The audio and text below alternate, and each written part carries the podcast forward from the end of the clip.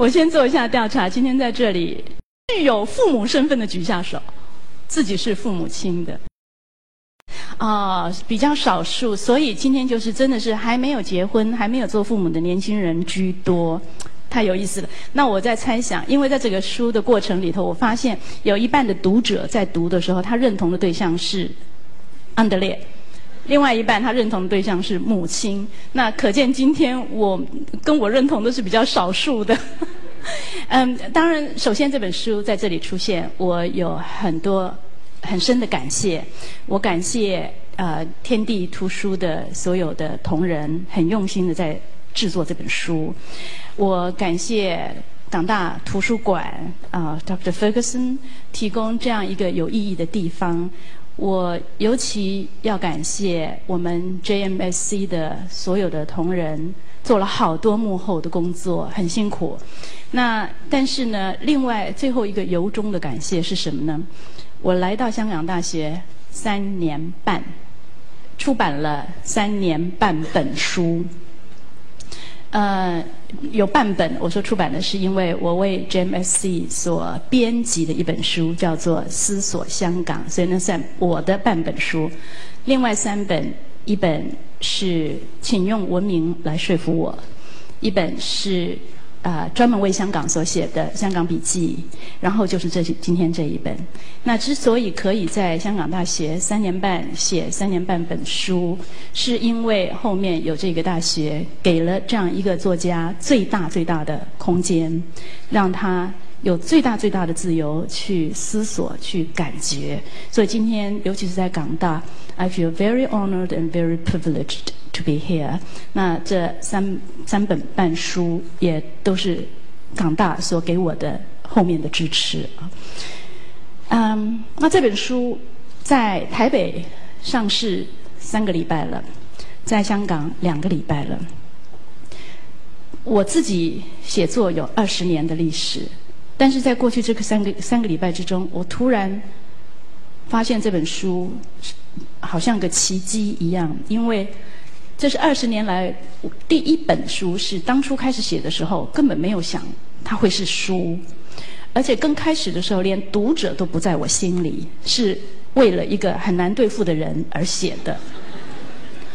啊，没有想到，而且开始写了之后，一直到半途我都不太敢相信我们可以写三年半，到后来也不太敢相信他真的可以成书，他还竟然成书了。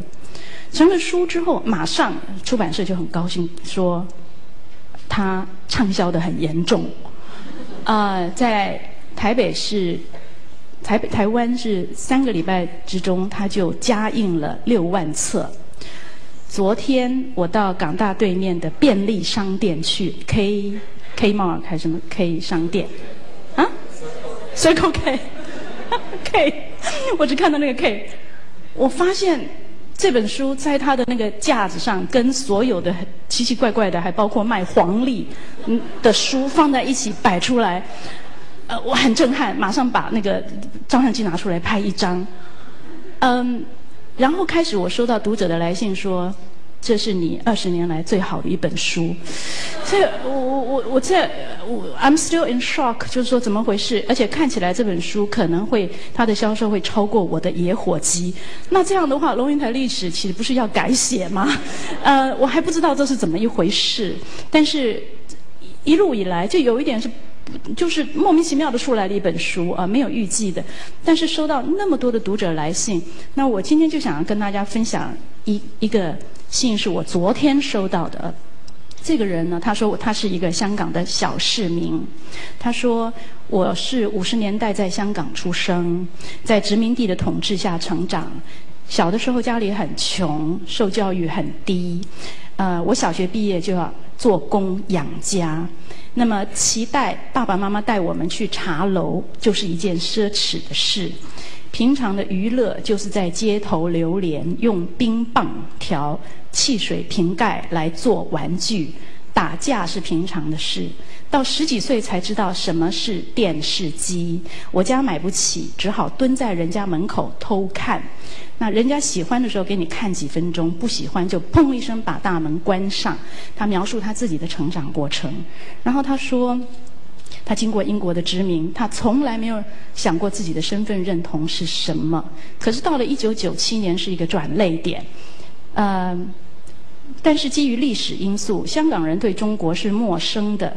可是从那个时候起啊，身份的问题就不断的困扰我。我到底是中国人还是香港人？我是英国人吗？我必须承认。我其实作为中国人，我很骄傲，我很爱中国，但是不等同于我喜欢中国共产党，我也不喜欢做英国人。好，接下来他说，我有两个儿子，大的二十二岁，小的十九岁，都在英国上大学。我跟他们从来没有讨过讨论过这种问题，不是逃避，而是我们从来没有话可说。现在他们长大了，距离更远了，陌生了，我们永远找不到话题。我们在一起的时候，永远是沉默的，谈话的只有我跟我太太。儿子们要不是外出，就是各自在上网 ICQ、MSN。一直以来，我认为只有我们这一代中国人对于身份认同是有迷惘的。一直到前几天读了安德烈跟你的通信之后，我才吓一跳，发现他背负的历史包袱，作为一个欧洲人、德国人，好像比我们还重、还辛苦。所以我就鼓起勇气给英国的儿子发了 MSN。起初他只是一句有一句没一句的敷衍我，后来我就勇敢的尝试用他的火星文 MSN 的语言去跟他讨论，终于打开了他的心扉。他表白，没有想到我会跟他讨论这样的话题，太突然了。但是他仍然表示他认同自己中国人的身份，他爱中国，讨厌共产党。当晚有生以来第一次，我跟我的儿子 MSN 了一个半小时，我释怀了，我眼泪都流下来了。这是我第一次跟我的儿子沟通，所以我写这封信特别来感谢两位作者。这是昨天收到的信啊，嗯，我相信很多的父母心里都有一种说不出来的，他的感情没有办法表达，他心里有一种心酸。我为什么会写这本书？刚刚安德烈已经讲到他的礼拜天是如何的被我打扰。他所不知道的是，一九九九年我离开，我决定离开德国到台北市政府去工作。那个时候，菲利普十岁，安德烈十四岁。我是有找他们来开过会的，跟他们解释台北是什么样的样情况。我现在去做什么样的工作，他们支持不支持？啊，那个时候的安德烈十四岁是支持的。他嘴上的说法是说你应该为你的社会去贡献，但是可能心底下真正的理由是，啊，他自由了。那不管怎么样，嗯，我就进入了台北市那样一个工作环境。嗯，在他描写的那个对他而言可怕的星期天，在我那边的状况，我没有跟他说过，是我白天工作十六个小时。巨大的工作的压力，以及政治的压力，还有台湾的议会，你也知道啊，就是在白天饱受折磨，呃呃千辛万苦的状况，工作十六个小时，到了晚上回家要安慰自己，唯一的办法，我的床头有苏东坡的。呃，作品以及他的传记，还有司马迁的文章，我只能够进入古书里头，因为司马迁跟苏东坡都是受尽折磨的人。我读司马迁，我每一次回到家读一下司马迁，读几篇，我就觉得他受过这样的折磨，我什么都可以过。那然后算好时间，我的半夜十二点是安德烈的早上七点，我的几点是他的几点，所以。我一共在台北市政府工作一千天，我跟他们打过一千个电话。可是你知道，那是很受挫折的。就是说，他们不知道的是，在那边工作的是一个饱受折磨的、受伤的灵魂。打拿起电话来跟他沟通的时候，你很想贴近他，可是他那边的反应，你们刚刚已经听到了。Oh my God, there you are again！所以你是。你白天已经受够伤了，然后你晚上再去受伤，你知道？嗯，后来到了两千零三年，其实那个时候呢，马市长他是再度的高票当选连任，啊，他很希望我继续再做四年。那那个时候，呃，台北市的文化界一起工作了一千天，所以希望我留下来为台北市再努力四年的那个压力非常非常的大。可是你现在回头问我说，那我那个时候怎么走得开？很清楚了，就是我如果不离开那个场域，我永远不可能有任何的机会重新跟我的孩子们再连上线。那个时候甚至有一种感觉，就是你每天打电话，他就跟你说，嗯嗯嗯，yes yes，再见。你会有一种感觉，说你是不是赢得了全世界，但是你失去了自己的孩子？所以，呃，很多当时没有办法解释的，我才非常坚决的离开了那个工作，而且是彻底的离开，连台湾都不留了，就是换一个地方，到一个我很想认识，而且但是不认识的地方，就是香港啊。那来了之后，开始跟他打电话，我到了香港还是要跟他打电话啊，结果打的电话也是一样。你又来了，非常的痛苦。后来就出现用这样的一个方式来写信。那么在两代的沟通非常非常的困难。嗯，我做了很多很多努力。我就说这本书不是亲子书，因为它根本不是在教你你怎么去沟通，而是在我把我的挫折、我的努力、我跌倒的地方，呃，你看到他的独立宣言那一篇。我彻底的被他们拒绝，然后你可以看到那个很伟大的龙应台，在接近午夜的时候，在上海的街头梧桐树下，一个人走黑暗的街道，走了一个多小时啊！那种受，当你受伤的时候，你甚至于束手无策，你措手不及，完全不知道怎么处理。那在这个过程里头，当然也有收收获。譬如我跟 Andy 说。你不需要把我拒绝在门外啊！譬如说，你的音乐，你到底在听什么？你给我听听看，你在听什么音乐？所以有一次呢，最好的办法，他就把他的 iPod 里头的一股音乐，就直接灌到我的 iPod 里头去。他后来告诉我说，他给我的那股音乐是他自己不喜欢的。但是不管怎么样，我这个很认真的母亲，受伤的、被拒绝的母亲，就来听听看。我要听一下这个二十岁的人到底在听什么音乐。结果我听到了一首歌。我在我听到那首歌的时候，是我在从港大沙湾径二十五号，正在到港大 JMC 的路上。我听到这首歌的时候，真的是忍不住的眼泪一直流，一直流。那我今天就想跟大家分享这首歌。呃，请大家一定要看着词。那个绿色的纸，啊，看着词，然后来听歌。那请我们同仁就放一遍就好了啊，就放歌。那歌呃可以放大声一点。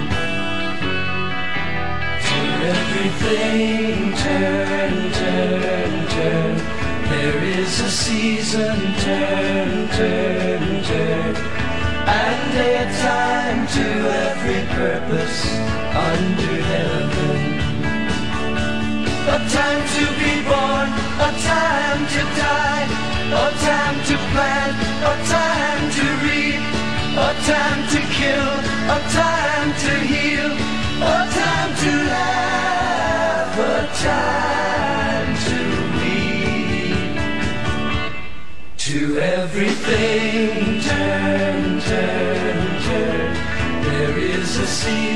这首歌呢，给我很深的震撼，因为它的词好像就刚好是在我在思索说，这个人跟人之间的关系，我跟我的下一代的关系到底是怎么回事的时候，那嗯。